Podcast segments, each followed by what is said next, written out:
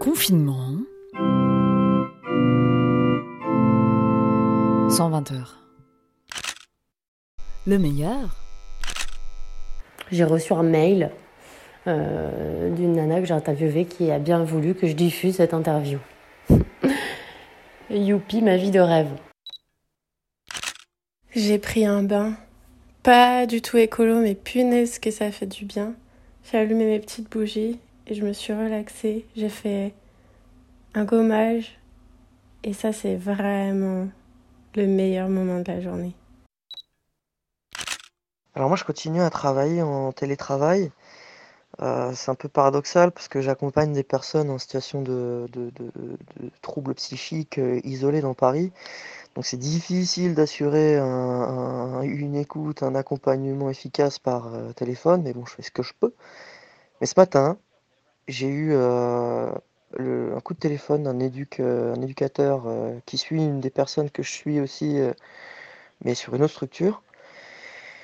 Et je me suis rendu compte qu'il y a une vraie solidarité qui se crée entre les professionnels et, et ça fait chaud au cœur. Ça fait chaud au cœur de voir que malgré la difficulté de communication entre les services, eh ben, les personnes font l'effort de s'appeler, de trouver les numéros pour assurer une écoute et un accompagnement euh, minimum, mais un accompagnement quand même aux personnes en difficulté.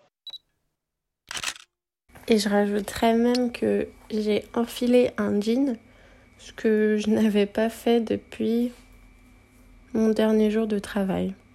Le pire.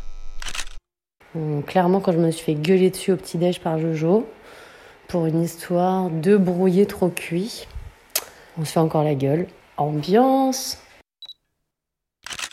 Le pire, utiliser la générosité des gens, la solidarité des gens pendant cette période spéciale, se servir des peurs et de la nécessité de se protéger pendant cette période de confinement pour profiter de la situation à des fins économiques et politiques, envoyer au casse-pipe des milliers de gens sans mesure de sécurité sanitaire, de mesures de protection, sans vergogne se servir de leurs conditions dites de petits dans la tête de certains de nos dirigeants, petits salaires, petits emplois, petites conditions de vie pour les contraindre à se lever tous les matins pour aller bosser, et ça sans leur donner le minimum pour les protéger au niveau de leur santé.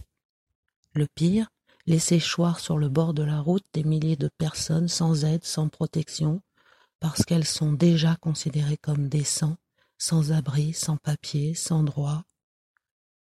Le pire, jouer avec notre envie de nous sentir égaux et fraternels et de nous faire croire que tout est mis en œuvre pour nous protéger. Le pire, nous faire oublier qu'il existe encore et encore des sacrifiés sur l'autel de la cupidité et par des chants mielleux nous bercer de cette nécessaire promesse de vie que demain tout ira pour le mieux. Enfin fait. J'ai fait un curry de lentilles. J'ai fait une soupe pour 10 personnes avec au moins 10 légumes différents et euh, une tarte au citron meringuée. Voilà, que personne ne va manger évidemment puisqu'on est deux, ça n'a pas de sens. Et donc ce matin, j'ai enfin fait ma séance de sport que je dois faire depuis trois jours. Désolée voisin du bas, j'ai fait de- une séance de cardio, donc j'ai sauté partout dans l'appart. Mais les circonstances euh, m'excuseront, hein, on va dire ça. La question métaphysique.